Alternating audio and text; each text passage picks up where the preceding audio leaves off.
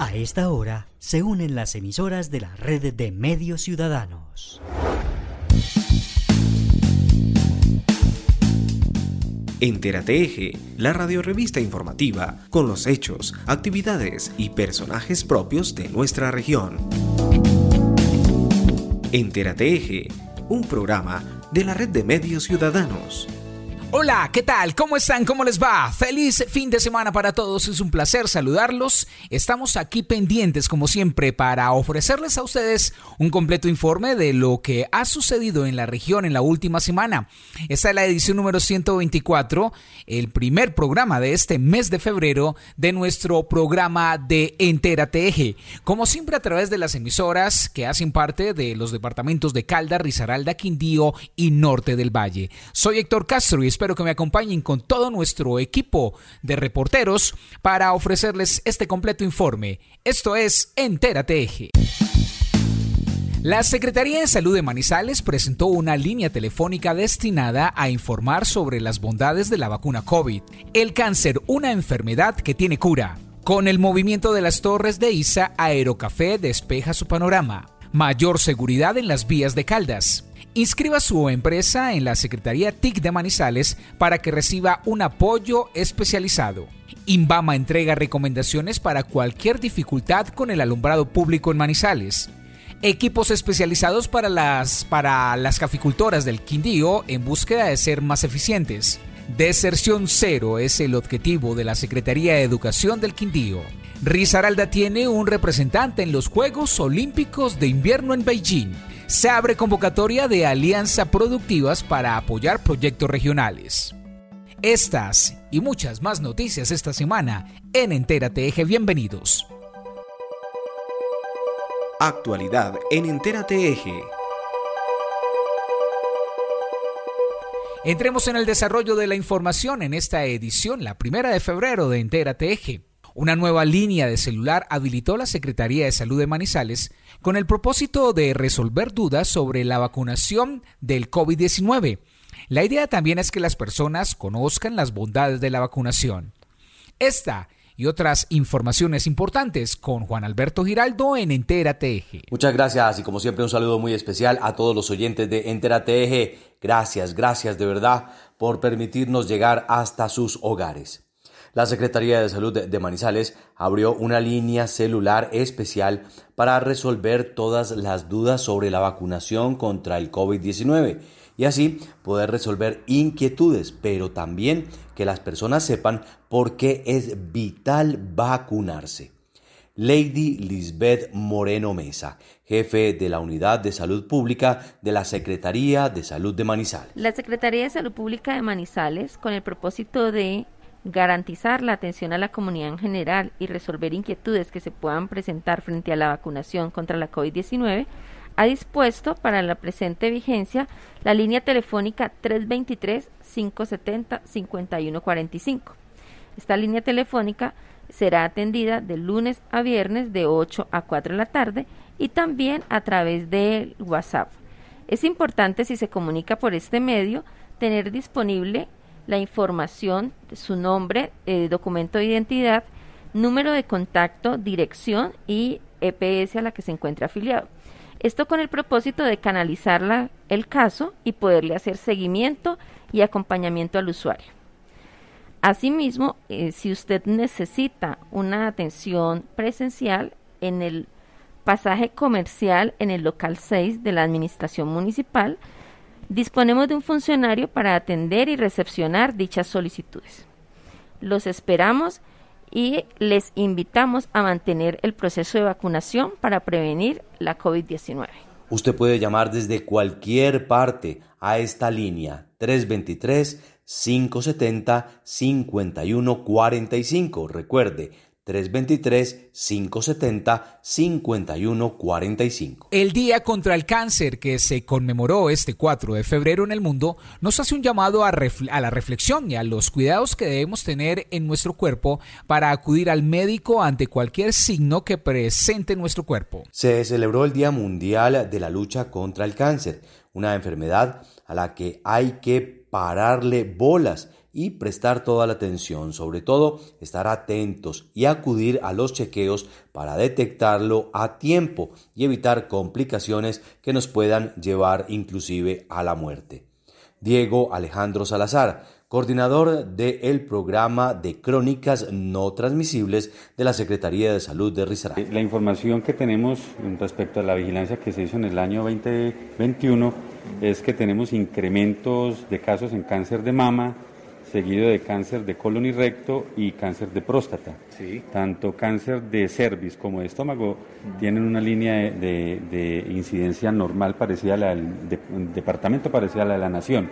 En los tres que le acabo de mencionar, sí están por encima de la línea de incidencia nacional.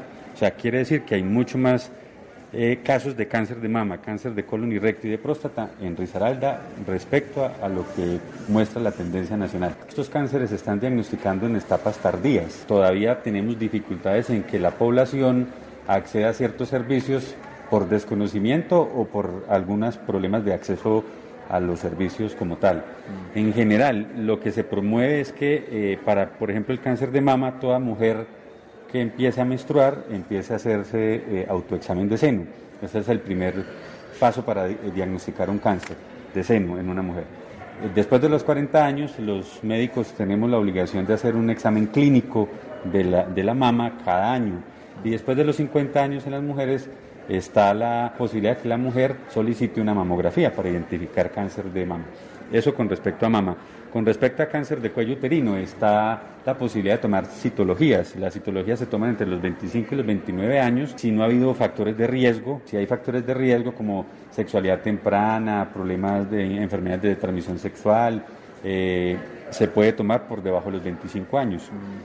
Eh, y por encima de los 30 años, hacia los 69 años, se toma un examen que se llama eh, ADN para BPH, que es el que le dice al médico si esa persona tiene posibilidad de generar cáncer o no y hacer las intervenciones respectivas. Para el cáncer de próstata se toma el antígeno prostático y el tacto rectal, que son eh, necesarios después de los 50 años.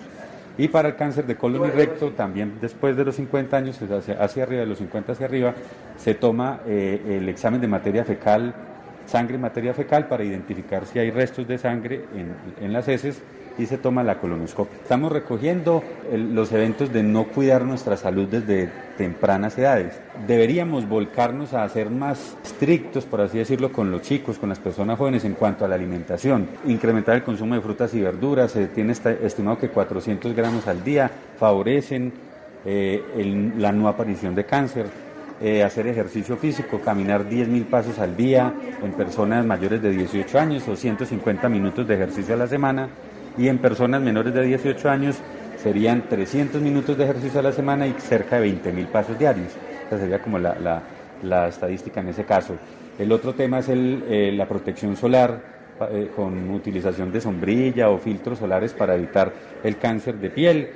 También tenemos eh, la disminución de la sal, menos de 5 gramos de sal al día cero consumo de grasas de origen animal, o sea, nada de esas mantecas en barra, sino aceites de origen vegetal, que son los que menos daño hacen para nuestra salud, y evitar la exposición a, eh, cancerígenos como el tabaco, ya hemos visto los vapeadores, todas estas sustancias van a generar sus, eh, unos productos que entran al cuerpo y nos van a generar cáncer.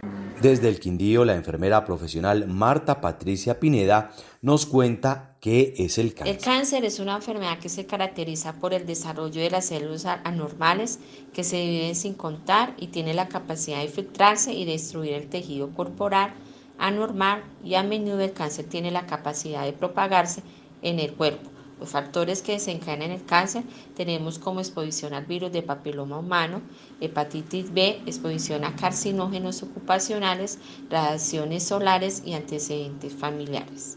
La Secretaría de Salud Departamental del Quindío, a través de la Dirección de Prevención y Vigilancia y Control en los factores de riesgo de salud, por parte de la Dimensión de Vida Saludable y Condiciones No Transmisibles, viene promoviendo la estrategia 4x4, que son cuatro hábitos de estilos de vida saludable para prevenir las enfermedades no transmisibles como el cáncer.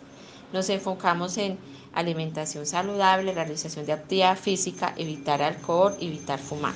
Hay que pararle bolas y hacerse los chequeos necesarios para evitar cualquier situación riesgosa con esta enfermedad. Los terrenos donde se construye Aerocafé tenían dos torres energéticas ubicadas en la mitad de los terraplenes, lo que representaba una dificultad para los trabajos, pues estas torres ya fueron retiradas por la energética, lo que abre todo el espacio para seguir adelantando con el macro proyecto. Aerocafé logró, después de dos meses de trabajo junto con ISA, retirar las dos torres de energía que se encontraban dentro de los terrenos de construcción y que se habían convertido en un obstáculo para la obra. Ahora todo queda despejado para seguir trabajando. Gonzalo Cárdenas, gerente del patrimonio autónomo de Aerocafé. Hoy desde Aerocafé se ha venido cumpliendo otro hito importante, el traslado de la red de alta tensión de 230 kilovoltiamperios Esmeralda de la Enea. Esta fue una obra de cálculo y cuidado para evitar la falta de energía en el sector. El ingeniero William Pérez, director técnico de la obra.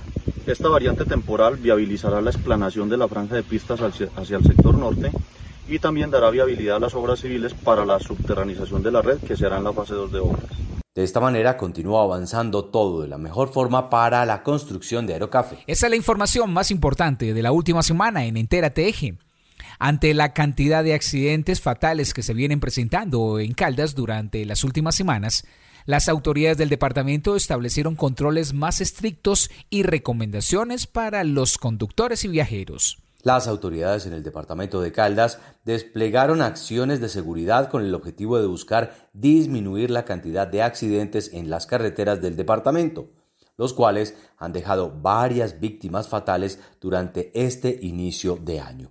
John Jairo Castaño, secretario de Gobierno del Departamento de Caldas. Desde la Secretaría de Gobierno del Departamento de Caldas y de la mano de la Secretaría de Hacienda, específicamente la Jefatura de Tránsito Departamental, hemos realizado un Consejo de Seguridad Extraordinario para trabajar sobre unos elementos importantes como lo es la prevención en accidentes de tránsito. Ello precisamente con los hechos acaecidos el fin de semana, donde un joven de 15 años perdió su vida, queremos trabajar con toda la sinergia interinstitucional para poder prevenir precisamente estos hechos tan lamentables. Y de ahí que llegamos a unas conclusiones importantes. Se hará una intervención interinstitucional, intersectorial, con el acompañamiento de la Jefatura de Tránsito Departamental adscrita a la Secretaría de Hacienda, con la Policía de Carreteras de manera articulada con la Secretaría de Gobierno del Departamento de Caldas y también con la Secretaría de Gobierno del municipio de Neira, para poder generar esa presencia institucional con el objetivo de poder verificar los antecedentes de las personas que vienen conduciendo este tipo de motocicletas, las condiciones en las cuales se están movilizando y poder sensibilizar sobre los riesgos que se tiene en el exceso de velocidad. Un llamado especial a los caldenses, sobre todo los jóvenes, para que por favor tengan precaución al momento de conducir este tipo de automotores, las motocicletas. Queremos de la mano de las distintas instituciones trabajar y sensibilizar.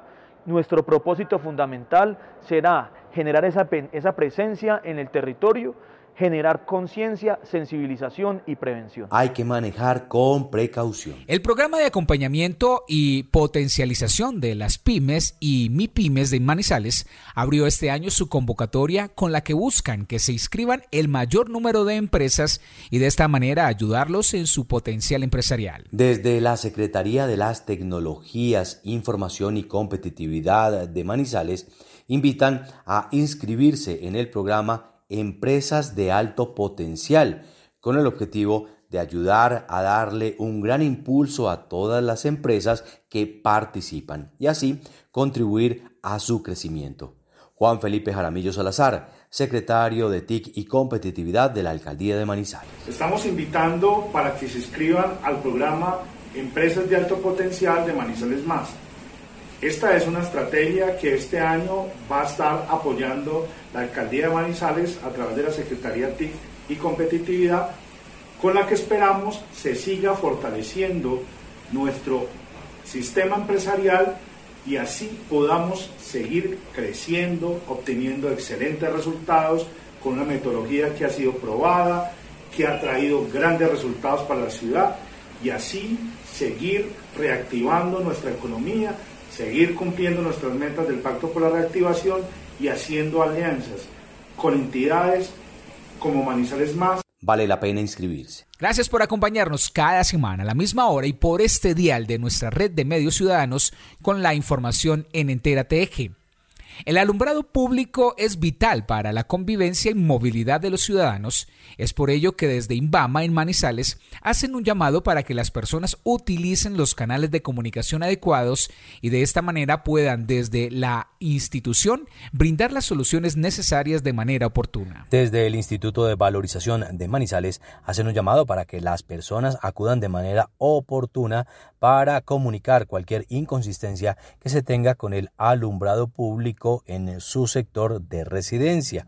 Para ello es necesario siempre tener presente todas las recomendaciones que desde allí nos entregan y por supuesto las líneas telefónicas a las cuales pueden acudir, así también como el correo electrónico. De esta manera, siempre estar preparados y dar solución lo más pronto posible. Jorge Mario Marín Castaño, líder de alumbrado público de Imbama. Un cordial saludo para todos los usuarios de la ciudad de Manizales. Queríamos recordarles a todos y cada uno eh, que tenemos nuestros canales de comunicación para la recepción de las solicitudes, nuestra línea de atención al usuario en el call center a través de las redes sociales, a través de los correos electrónicos institucionales, en donde pueden presentar todos los requerimientos relacionados con el alumbrado público. En lo referente a las eh, solicitudes de reparaciones, en lo relacionado con las solicitudes de mejora de iluminación, debemos de tener en cuenta varios aspectos. La iluminación de las vías responde a, unos requerimientos de orden técnico y no todas tienen el mismo nivel lumínico, eso depende mucho del uso, de la infraestructura existente, de los postes, de la distancia, de la altura de montaje. Y todas esas situaciones corresponden a unas circunstancias de orden técnico.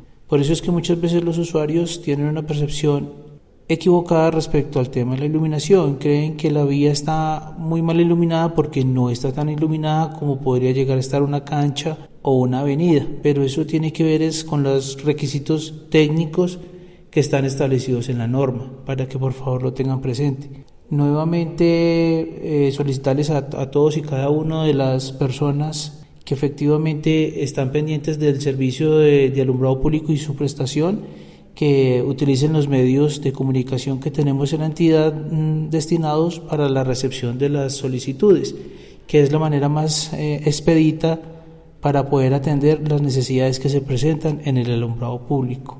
Muchas gracias a todos y estamos atentos a las necesidades que se presenten. Gracias. Ahí está pues, las líneas son en Manizales 889-1020, 889-1030, el celular 350-405-3493 o escribir al correo atención al cliente arroba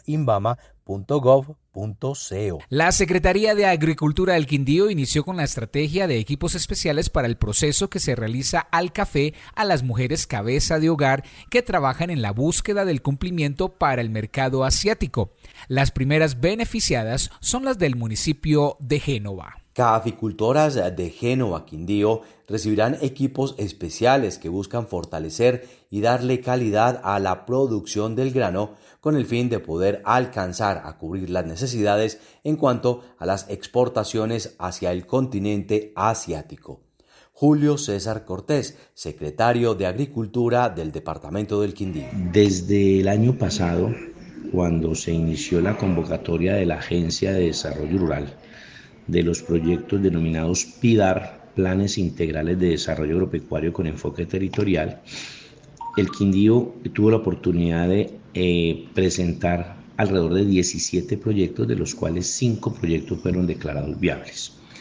De los 5 proyectos que fueron declarados viables, eh, efectivamente, eh, uno de ellos ya fue, se le adelantó la firma en el mes de junio del año pasado aquí con la presidenta de la Agencia de Desarrollo Rural, con la presencia del viceministro de Agricultura, con el señor gobernador, con la alcaldía del municipio de Genoa, se firmó el convenio denominado Fortalecimiento de la cadena de valor del café producido por pequeños productores hacia mercados diferenciados a través del mejoramiento de sistemas de post cosecha. Este es un proyecto para 154 mujeres cafeteras del municipio de Génova por un valor de 2.567.027.919 pesos. ¿Por qué fue aprobado este proyecto? Porque fue el mejor calificado y adicional tiene un aliado comercial realmente de lujo, lo digo yo, ya que es una, una empresa colombo-coreana que está instalada actualmente en el municipio de Caicedonia y esta empresa va a comprar el café de estas 154 cafeteras y será exportado directamente a Corea del Sur, a China y a Japón con unos sobreprecios importantes que van a beneficiar la economía de estas familias del municipio. El próximo entonces, 5 em, de febrero, estaremos los actores que han participado en este proceso, como lo ha sido la alcaldía de Génova quien ha liderado todo este proyecto, las familias que son obviamente los actores más importantes, la, la Agencia Nacional de Desarrollo Rural, tendremos pues la presencia de las directivas de la Agencia de Desarrollo Rural y obviamente nuestro señor gobernador, quien obviamente también dio una contrapartida de 50 millones de pesos para este proyecto y estaremos haciendo tres entregas aproximadamente. El, el sábado es, eh, eh, en esta fecha estimada del 5 de febrero se hará la primera entrega para las primeras 50 familias y estaremos entonces haciendo aproximadamente unas tres entregas en la medida de que el contratista, que es la empresa JM Estrada, vaya teniendo la disponibilidad de entrega de los equipos. Creo que de esta manera eh, tanto el gobierno municipal de la alcaldía de Génova como el señor gobernador. Ya iniciamos lo que se ha hablado este año, que es el año de las ejecuciones donde no solamente tendremos este proyecto, sino que tendremos muchos otros proyectos en el tema eh, de destacar como el tema de alianzas productivas, los proyectos de regalías, los proyectos del Ministerio de Agricultura, que efectivamente van a beneficiar realmente a un gran número de campesinos durante este año. Esta es la primera de tres entregas que se realizarán a las mujeres cafeteras en el departamento Quindío. La Secretaría de Educación del Quindío trabaja en cada rincón del departamento con el objetivo de disminuir lo máximo posible la cantidad de niños y niñas que aún no se han matriculado en los colegios y escuelas del departamento. La meta es que todos los pequeños accedan a un aula de clase. El objetivo es poder llegar a los cerca de 2.500 niños y niñas que aún no ingresan a los colegios en los 11 municipios no certificados del Quindío. La búsqueda pretende lograr que la deserción escolar pues eh, sea un mito y con esto poder llegar al 100% de la población. Liliana María Sánchez Villada, secretaria de Educación del Quindío. Bueno, estamos también eh, bajitos en deserción, sin embargo, los 2.500 estudiantes que hoy están por fuera de las aulas van a ser eh, buscados por los padres, por los maestros, por los directivos docentes. La Secretaría de Educación se va a desplazar a todos los municipios en compañía de las alcaldías a incentivar a aquellos chicos que por algún motivo no están matriculados. Esperamos entonces en este mes de febrero completar los 36.000 estudiantes. Hoy cerramos con 33.610 estudiantes, que es una cifra muy importante para hacer la primera semana de estudio. Hay que llevar a todos los niños a las aulas de clase. Escucha, Entérate Eje, por la red de medios ciudadanos. Inician los Juegos Olímpicos de Invierno y en ellos se encuentra participando un atleta risaraldense quien competirá en la modalidad de esquí un representante, representante que con su buena preparación espera hacer historia en estos Juegos especializados. Y este 8 de febrero debutará en los Juegos Olímpicos de Invierno el deportista risaraldense Carlos Andrés Quintana Morales, quien participará en la modalidad de esquí de fondo, siendo la primera vez que Risaralda participa en un evento de esta magnitud. Carlos Andrés Quintana Morales, deportista risaraldense en Beijing. Y bueno, en este momento ya acá en la Villa Olímpica, eh, la verdad muy contentos de, pues, de poder tener esta experiencia, agradecido con, con, Dios, con la vida y con todas las personas que, que han hecho esto posible. Eh, nos sentimos muy bien porque pues la verdad la preparación ha venido en alza. Este año tuve mucho chequeo internacional, tanto sobre ruedas como en nieve y, estos últimos días cada vez físicamente me, me he encontrado más fuerte Mañana iré a conocer la pista y bueno, ahí les estaré dando algunos detalles. Eh, también eh, con muchas ansias de la inauguración, que sé que va a ser algo pues inolvidable y esperamos disfrutarlo bastante. Mucha suerte y todos los éxitos para el representante de nuestro territorio allí en estos Juegos Olímpicos de Invierno. De esta manera cerramos la primera parte de Entera Teje con la información del gremio cafetero que nos presenta Adrián Rodríguez. Y arrancamos con noticias de la Federación Nacional de Cafeteros. Procafecol, más conocida como Juan Valdés, anuncia emisión de bonos de segundo mercado con calificación AA. FIT Rating Colombia SA, Sociedad Calificadora de Valores, otorgó a Procafecol, compañía con los derechos de uso de la marca Juan Valdés, la calificación A con perspectiva estable, después de un estudio y análisis detallado de sus estados e indicadores financieros, su estrategia y su modelo de negocio. Asimismo, concedió la calificación AA con perspectiva estable para una potencial emisión de bonos ordinarios en el segundo mercado por un valor de hasta 50 millones de pesos, los cuales contarán con una garantía parcial por el 70% del capital por parte del Fondo Nacional de Garantías. Las calificaciones otorgadas por Fish reflejan la recuperación exitosa que ha tenido la compañía después de haberse visto afectada por la pandemia. Procafecol viene registrando indicadores económicos mejores que los estimados a raíz de sus esfuerzos comerciales, financieros y operativos enfocados a la rentabilización del negocio. La misión busca la optimización de la estructura de capital de la compañía y la liberación de flujos de caja a través de un perfilamiento de la deuda de corto plazo que permitía incrementar la vida media del endeudamiento. El flujo de cada liberado será utilizado para financiar los proyectos de crecimiento que tiene la compañía con la apertura de nuevas tiendas e incursión en nuevos países. Abro comillas, estamos muy satisfechos con esta calificación, ya que esto refleja la confianza que tiene el mercado en nosotros.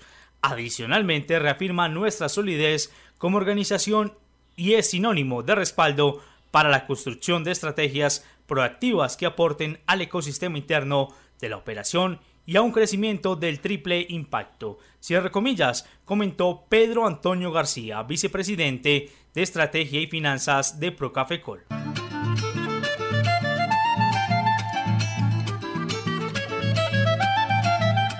Finalmente tenemos que decir que la marca Juan Valdés es la única marca de café de relevancia internacional que pertenece a productores de café. En 2002, la Federación Nacional de Cafeteros de Colombia organización sin ánimo de lucro que representa a más de 540.000 familias caficultoras, creó la marca Juan Valdés para tiendas de café y negocios de valor agregado nombradas así por el ícono que por más de 50 años ha representado al café en el mundo. Los cafés de Juan Valdés son sinónimo de alta calidad, le entregan a los caficultores mayor valor por calidad del café e importantes recursos de regalías, por la venta de cada taza o producto que lleve su firma en el mundo. Una muy buena noticia de la marca Juan Valdés. Por la red de medios ciudadanos, escuchan Entérate Eje.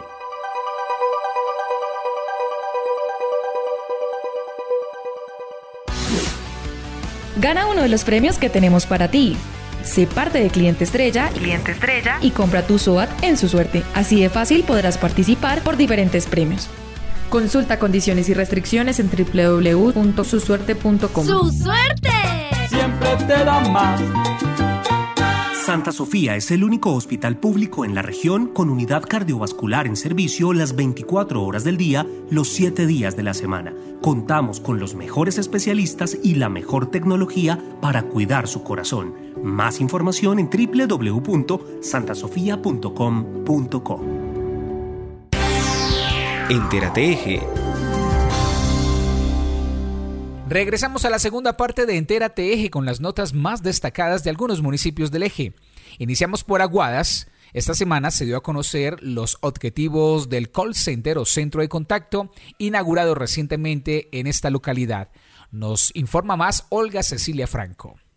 Servir con amor para transformar empresas y vidas construyendo un mejor país es uno de los objetivos del call center o centro de contacto, inaugurado en Aguadas el pasado sábado 29 de enero del presente año en las instalaciones de la Fonda Riera. Esta idea de generar progreso fue creada por el empresario aguadeño doctor Luis Ángel Grisales González en compañía de su esposa e hijos. Esta iniciativa busca brindar la oportunidad a ocho mujeres cabeza de hogar quienes cuentan desde ya con un empleo directo. Muy comprometidos con nuestro pueblo. Eh, nace ICE BPS, es un call center donde vamos a prestar servicios de todo lo que tiene que ver con recuperación de cartera, eh, líneas de atención al cliente, tiene que ver con, con la tecnología. Eso es lo que es Visión eh, ICE BPS. El doctor Luis Ángel Grisales también se refirió a los inicios de esta valiosa iniciativa. Esto es una iniciativa que teníamos desde hace muchos años. Eh, digamos que más que placas, más que dejar cosas como de cemento, digámoslo así, es como uno centrarse y decir yo quiero que la gente de mi pueblo se beneficie y que eh, igual cuando hay beneficios para ellos pues van a crecer tanto en la parte em, económica como en la parte emocional recuperación de cartera, líneas de atención al cliente y con una avanzada tecnología se convierte en una realidad para Guadas. El gestor de esta iniciativa, Luis Ángel Grisales González, explica el significado en sí de un call center. Eh, ¿Qué es un call center? Es, una, es un ente dedicado a hacer contacto con la gente bien sea eh, entre llamadas de entrada o de salida. ¿Para qué? Para ofrecerle servicios, productos o para recibir igual en un momento dado cuando alguien necesita de conversar con alguien.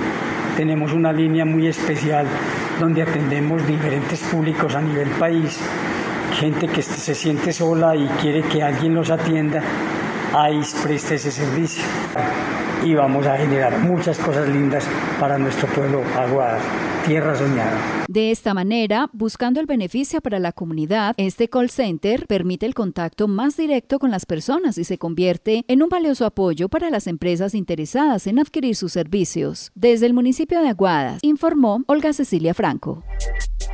Entérate Eje una gran preocupación se ha generado entre la comunidad aguadeña por el elevado costo en el precio de la carne. El gremio de carniceros del municipio ven con preocupación la gran cantidad de tiempo que lleva cerrada la planta de beneficio animal. Se van viendo soluciones a esta problemática con la presencia el pasado martes 2 de febrero del secretario de Agricultura del departamento de Caldas, doctor Carlos Alberto Ramírez Grajales, a quien abordamos para la red de medios ciudadanos sobre el motivo de su visita al municipio y eso nos comentó. Quiero un saludo muy especial a toda la red de medios ciudadanos. Eh, quisiera contarles que hoy estuvimos acá en el municipio eh, visitando y haciendo un trabajo muy importante para lograr la reapertura de la planta de beneficio animal. Secretario, ¿qué acciones puntuales se definieron en el despacho del señor alcalde acompañado de otros funcionarios? Eh, hicimos un compromiso claro frente a dos temas específicos. Primero, determinar algunas acciones que vamos a desarrollar para corregir algunas no conformidades y falencias que tenemos en el contrato que hizo la gobernación de Caldas. Estuvimos con el contratista, estuvimos con la interventoría y con la Secretaría de Agricultura de acá del departamento y con los profesionales de la Secretaría de, de Planeación que apoyan la parte agropecuaria del municipio. ¿Para qué? Para definir acciones puntuales. Primero para hacer la corrección de estas falencias y posteriormente estuvimos en el despacho del señor alcalde al cual le agradecemos enormemente su apoyo, su compromiso y sobre todo la atención que nos brindó para hacer compromisos hacia el futuro, en los cuales cada una de las partes tomemos acciones puntuales y de esta manera poder lograr las acciones y sobre todo definir cómo vamos a reaperturar la planta de este hermoso municipio. En el importante encuentro realizado en el Palacio Municipal, otros temas fueron tratados por el secretario de Agricultura de Caldas, doctor Carlos Alberto Ramírez Grajales. Pues tocamos algunos temas específicos para determinar cuáles van a ser las acciones que de manera conjunta vamos a desarrollar entre la administración municipal, la gobernación de Caldas, para atender el sector agropecuario de este hermoso municipio. Un saludo muy especial de parte del señor gobernador, de la Secretaría de Planeación y para nosotros, primero la gente. La expectativa se generó al preguntar preguntarle al funcionario de la gobernación de Caldas sobre una posible fecha de apertura de la planta de beneficio animal. Eh, yo creo que la semana entrante ya tendríamos como claridad frente a las fechas, porque la semana entrante ya tenemos el costeo definitivo y los compromisos que vamos a definir y tiempos de ejecución. Cuando tengamos esa, esa, esa reunión, les vamos a informar y pues estaremos también en este medio para darle a la comunidad una tentativa fecha en la cual vamos a lograr la reapertura de la planta. Es pues una buena noticia para la comunidad acuadeña y sus alrededores. Continuamos en el norte de Caldas, vamos a la Merced. Héctor Freddy Castaño nos cuentan las noticias más importantes del municipio, especialmente del concurso de música campesina. Hoy sábado, a partir de las 2 de la tarde, en el Coliseo Cubierto de la Merced, se estará realizando el concurso de música campesina. La invitación la hace Leonardo López Quintero, coordinador de cultura del municipio de La Merced. Eh, lo que vamos a llevar a cabo es un concurso de música campesina el próximo sábado, o sea, el día de mañana, a partir de las 2 de la tarde. Eh, se pueden solistas, cantapisteros o con acompañante. La idea es que sea música colombiana, campesina y también tendremos una modalidad para música variada. Eh, es de cualquier edad, o sea que pueden haber eh, menores de edad también participando. Como ya lo dije, pues se pueden comunicar con, conmigo, con el coordinador de cultura, debido a que es un concurso a modo de torneo, pues relámpago. Entonces, eh, la idea es que interpreten una canción, máximo dos. Esta es la invitación desde la Casa de la Cultura para todas las personas eh, que canten o que de alguna manera interpreten eh, algo musical pues para este evento. Entonces les recuerdo, concurso de música campesina en la Merced Caldas. Para este concurso pueden participar intérpretes del municipio del Río Sucio, Supía, Filadelfia, Marmato y por supuesto La Merced. El premio será de 500 mil pesos y se realizará en el Coliseo Cubierto a partir de las 2 de la tarde. Seguimos por la tierra de las colaciones, Supía, municipio que celebra sus 482 años de historia. En el atrio del Templo San Lorenzo se llevaron a cabo los actos protocolarios. Allí el mandatario local, Marco Antonio Londoño, se dirigió a los supieños. Pues celebramos un año más de historia, el tercero que como alcalde tengo la oportunidad de liderar, siendo propósito de esta administración rendir homenaje a la supieñidad, entendiéndose esta como aquello que nos caracteriza como pueblo, nuestras costumbres y cultura. Buscando consolidar la identidad territorial, nos dimos a la tarea que cada año, en el marco de la celebración del cumpleaños, se le rindiera homenaje a poblaciones y símbolos que nos caracterizan como pueblo. Por ello, en el año 2020 celebramos los 480 años exaltando a los primeros pobladores del municipio.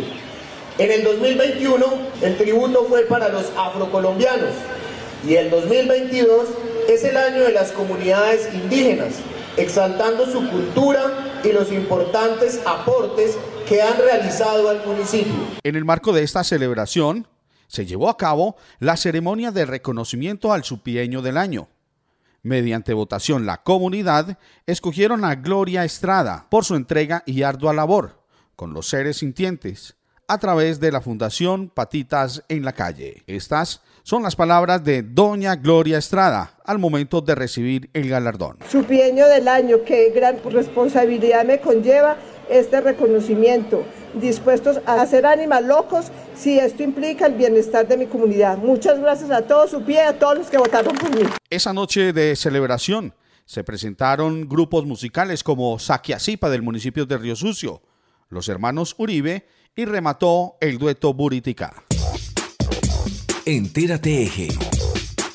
El occidente de Caldas está Anserma. Gracias al apoyo del equipo periodístico de Anserma Cultural Estéreo, esta es la información. El cuerpo de bomberos del municipio de Anserma no ha logrado firmar un convenio con la alcaldía para la continuidad de la prestación del servicio, lo que motivó al cuerpo bomberil para que a partir de ayer viernes entrara un plan tortuga nos habla más acerca de este tema su comandante Carlos Alberto Castrillón. El cuerpo de bomberos atenderá las emergencias que por ley le están asignadas, pero en base a su disponibilidad de recursos.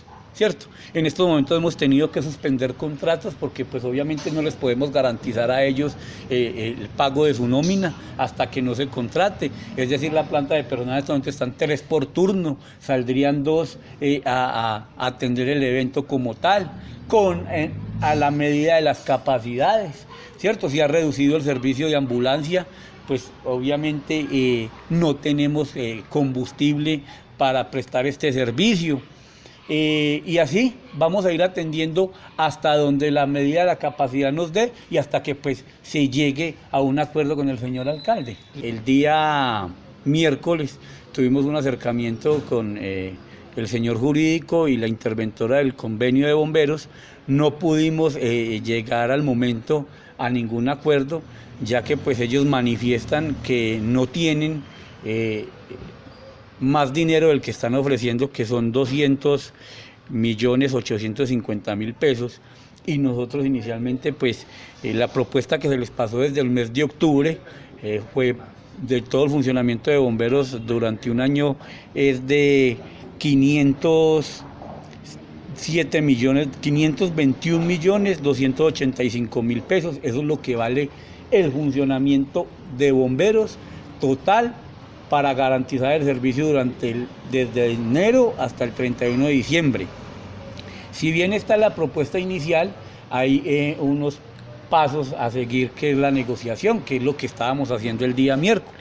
Si bien nosotros sabemos que la alcaldía no tiene los 517 eh, millones de pesos que vale 521 millones de pesos toda la contratación, les dijimos, bueno, hagámoslo por 307 para que podamos cubrir a lo menos la seguridad social y ya bomberos con sus recursos propios eh, garantiza el resto eh, de necesidades que se necesita para, para el funcionamiento. Por su parte, el alcalde John Alejandro Londoño se mostró abierto al diálogo, reconoció la situación que se vive en la institución y dijo que la propuesta presentada por el municipio pasó de 190 millones el año anterior a 210 millones 800 mil para la actual vigencia. Fue claro en afirmar que presupuestalmente para el municipio es imposible, pero según el mandatario se le hizo un ofrecimiento al cuerpo que consiste en la posibilidad de realizar una adición al contrato para el segundo semestre. El municipio de Anserma sí ha dado respuesta. La Secretaría encargada de gestión del riesgo y que maneja estos temas ha conversado con el representante legal de esta entidad. Se ha hecho los acercamientos necesarios, se han hecho unas reuniones y valga la pena recordar que el municipio de Anserma como entidad ha apoyado año tras año el crecimiento de la institución Inclusive las administraciones municipales año tras año han subido el valor de los convenios. En ese sentido, en esta administración no ha sido la excepción. Inclusive nosotros, desde el año 2020, se hizo un incremento muy generoso al valor del convenio que venía de años anteriores. Para este año, nosotros le estamos incrementando el valor del IPC al convenio del año anterior. El año anterior estaba en 190 millones de pesos aproximadamente. Para este año supera la cifra de los 200 millones de pesos. Si mi memoria no me falla, 200 millones 800 mil pesos. Eh, consideramos una cifra prudente y prudente en el sentido de que la disponibilidad presupuestal que tiene hoy el municipio de Anserma no nos da lastimosamente, y digo lastimosamente porque quisiéramos hacerlo, Quisiéramos apoyar con más recursos al Cuerpo de Bomberos Voluntarios de Anserma, quisiéramos poder colaborarle más, como ellos así lo manifiestan en su petición, pero lastimosamente la disponibilidad presupuestal nuestra no nos da. Eh, yo sé que ellos solicitan un aumento que supera el 50% del valor del convenio actual. Es una cifra que el municipio no es capaz de, de, de apropiar y por eso estamos dando una cifra que supera el valor del convenio del año anterior y recalcar además que existe una sobretasa bomberil que la pagan los ansermeños, en, obviamente en lo que tiene que ver con sus impuestos, y que esto también se le gira al cuerpo de bomberos voluntario. Entonces se suma el valor del convenio más la sobretasa bomberil. Mi invitación al cuerpo de bomberos voluntario de Anserma es que tenemos la propuesta sobre la mesa, ustedes la conocen, ya se las hemos socializado, y los invitamos firmar el convenio. Nosotros ya tenemos todo listo, nosotros ya tenemos el CDP, nosotros ya tenemos el RP, tenemos el proyecto montado, porque hoy todo es con proyectos.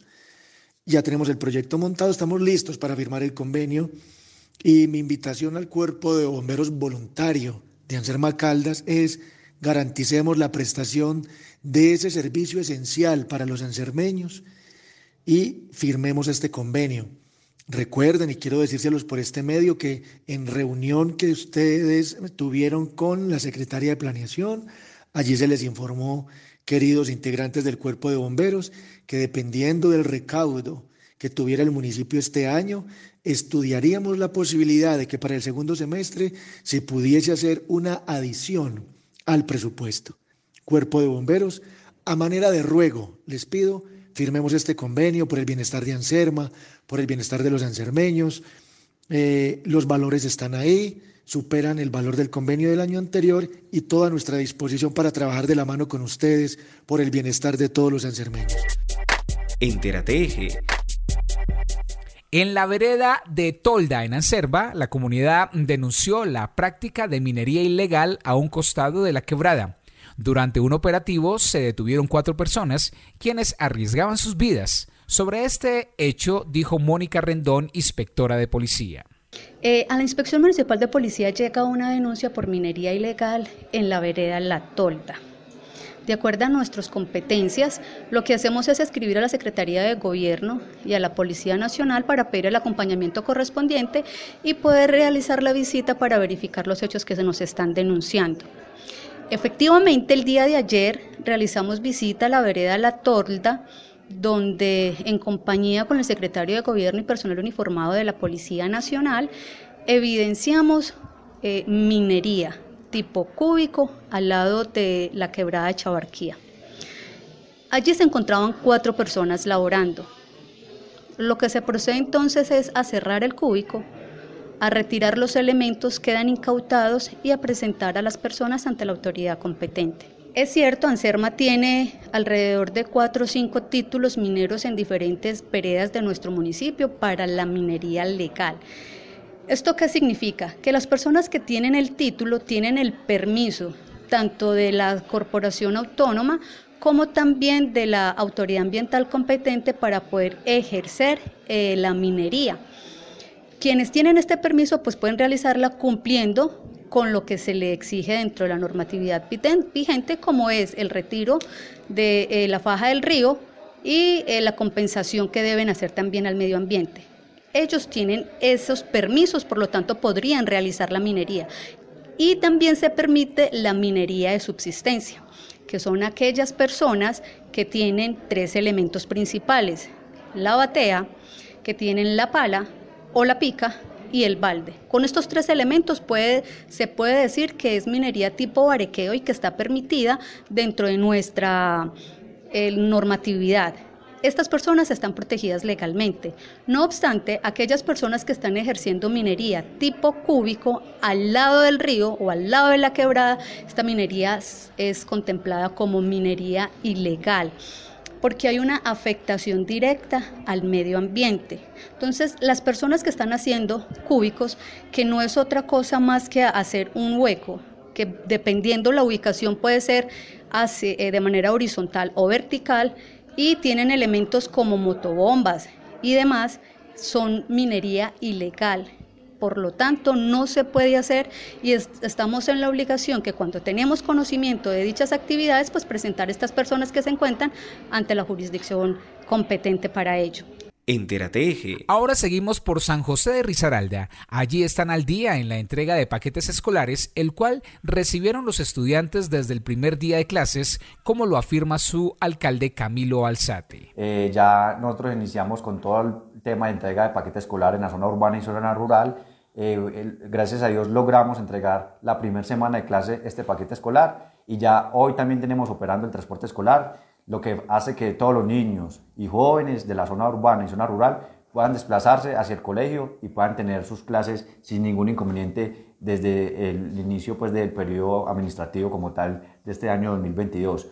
Eh, también quería informar pues, que venimos haciendo unos mantenimientos a las escuelas rurales. Eh, una inversión que estamos haciendo alrededor de, 200 millones de pesos, eh, donde le estamos arreglando techos, pinturas, eh, tema de baterías sanitarias, esto para mejorar también la calidad de la educación en la zona rural.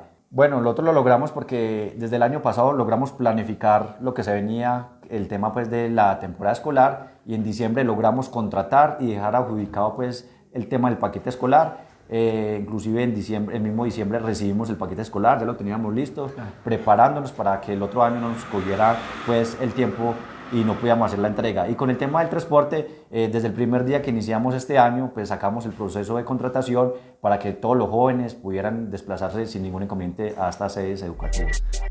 Entérate Pasamos a Quimbaya, en el hermoso departamento del Quindío. Allí se sigue implementando una herramienta digital que le permite a sus contribuyentes realizar el pago del impuesto predial. La tesorera del municipio es Claudia Viviana Cardona Gaviria y nos explica. Bueno, pues el portal tributario es como un medio tecnológico que le permite pues a los contribuyentes acceder como desde su casa o desde su oficina de una forma pues más fácil eh, para no tener que acercarse a las instalaciones de la tesorería y pues hacer las colas y todo lo demás. Es como más para ir actualizando un poco en el tema tecnológico a la entidad. Eh, en este portal tributario en el momento pues solo estamos prestando el servicio para el impuesto predial.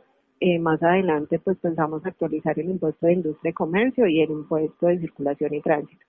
Pero en este momento el contribuyente desde su casa, desde cualquier lugar, eh, puede acceder a cancelar el impuesto predial mediante el portal tributario con pago PS.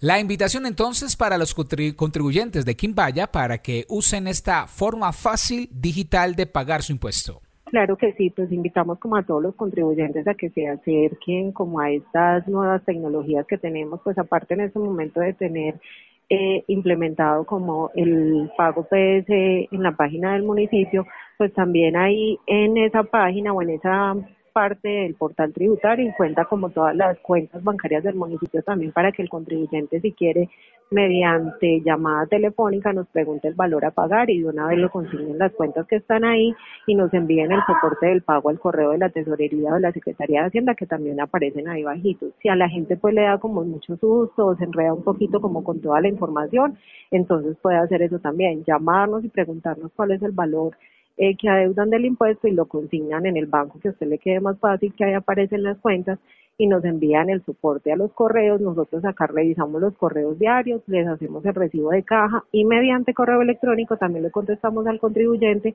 con qué recibo de, de caja canceló y cuando pueda puede venir a recoger el recibo original. En este momento también tenemos como un número de WhatsApp donde el contribuyente puede escribir a ese número solicitar como el valor que adeuda, en ese mismo número de WhatsApp se le contesta y ya posterior a eso, pues él cuando realice el pago nos envía ahí el soporte de pago y ahí también le contestamos mediante qué recibo pago y que cuando pueda le puede recoger. El número de este WhatsApp es 312-850-0205. Era Claudia Viviana Cardona Gaviria, tesorera municipal de Quimbaya en Entérate Eje. Música en Entérate Eje. En nuestra sección de la música con el maestro Fernelo Campo Múnera desde Viterbo Caldas, nos trae su aporte didáctico porque recuerden que las canciones nos cuentan cosas. Hola, ¿qué tal? Desde Viterbo Paraíso Turístico de Caldas, Colombia, les habla Fernel Ocampo Munera para presentar a ustedes canciones del folclore latinoamericano, ritmos, autores, compositores, su historia porque las canciones cuentan cosas. Bienvenidos.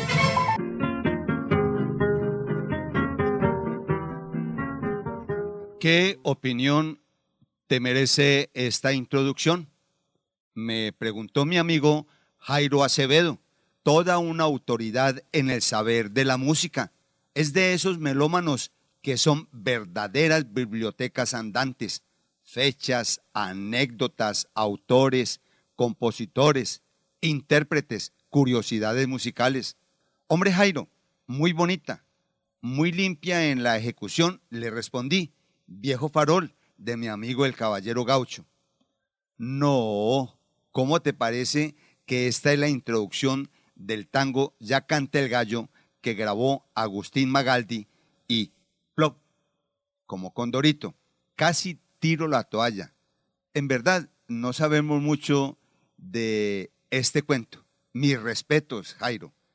El cuerpo de la introducción es idéntico. Ya la canción cambia en secuencia, pero curiosa la versión.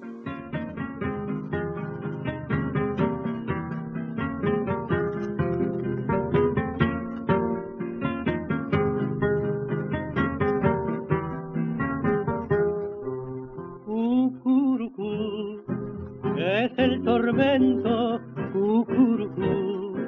de mi aflicción ya para el alma todo es lamento que esparce el viento sin compasión.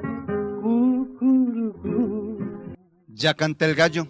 Letra y música de Ricardo Arancibia Rodríguez. Grabación en el sistema eléctrico de la Víctor, realizada el 13 de octubre de 1927, quedando con matriz 1483 y número de disco 79935 estampado en la cara A, con el acompañamiento de las guitarras de José María Aguilar y Diego Centeno.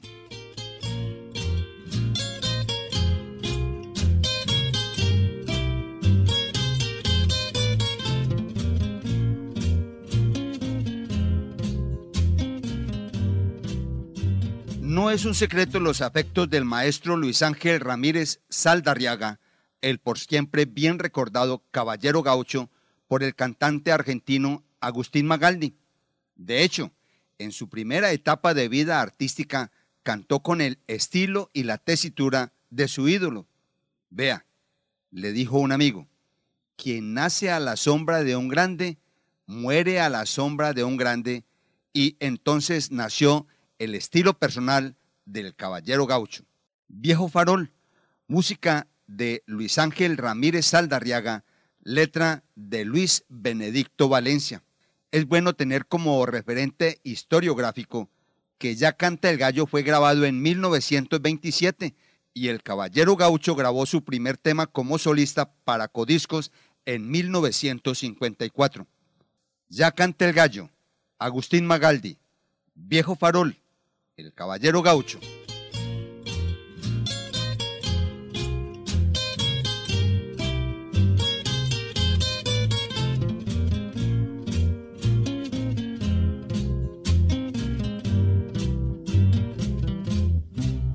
viejo farol que alumbraste mi pena, aquella noche que quise olvidar.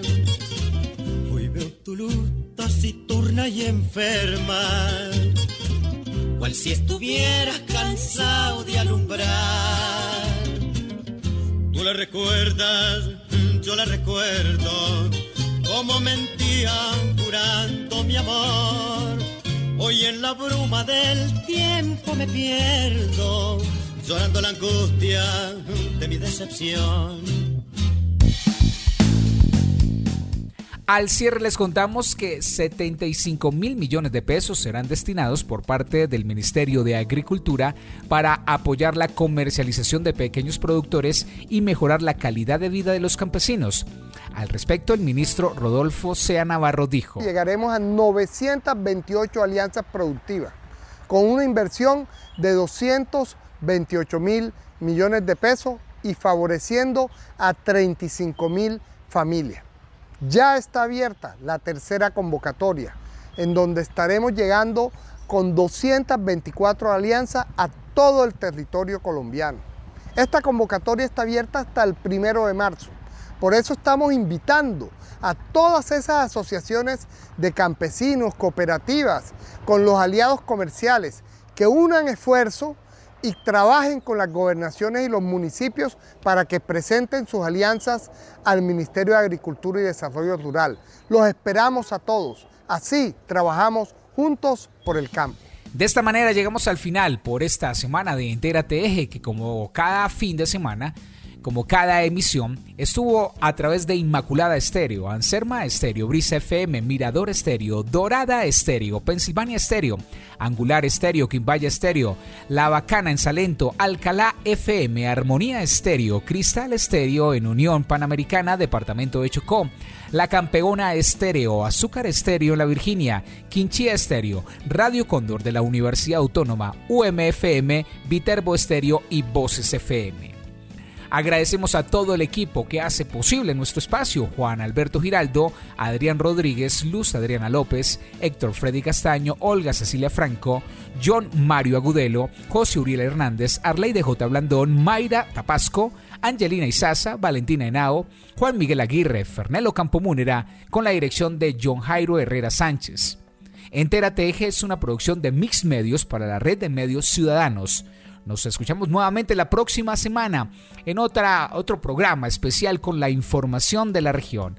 Les acompañó Héctor Castro. Feliz semana. Entérate Eje, la radiorevista informativa con los hechos, actividades y personajes propios de nuestra región. Entérate Eje, un programa de la red de medios ciudadanos